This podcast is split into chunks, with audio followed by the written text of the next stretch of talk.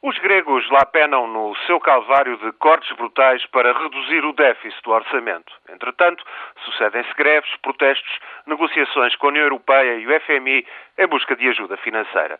Do estrangeiro, à falta de dinheiro, chovem críticas e advertências quanto ao mísero estado da Grécia.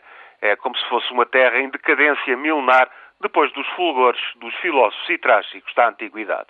Na Alemanha, então, a Grécia não tem sido poupada a enxovalhos e sugestões a roçar o insulto.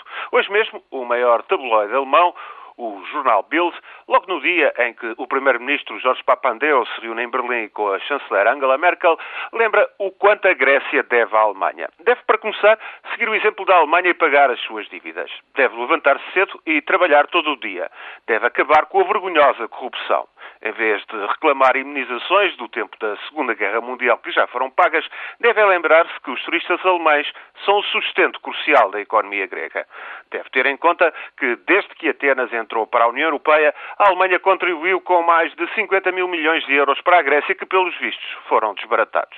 E o tabloide de Berlim, aquilo que diz ser conselho de amigo, até lembra aos gregos que, se ganharam o europeu de futebol no Estádio da Luz, foi à conta de um treinador alemão.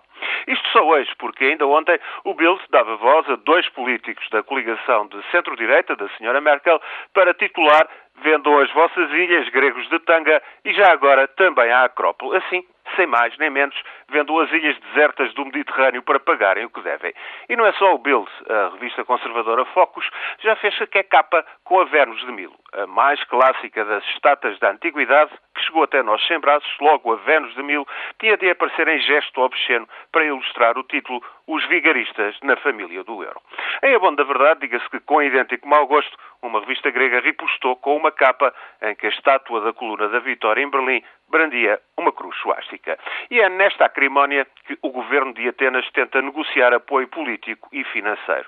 Quanto à Alemanha, já ouviram a resposta: nem um cêntimo para a Grécia. Rezam as sondagens indicando que mais de 80% dos alemães não querem nem ouvir falar de ajudas a Atenas. Na hora da desgraça, os gregos não são poupados a nada.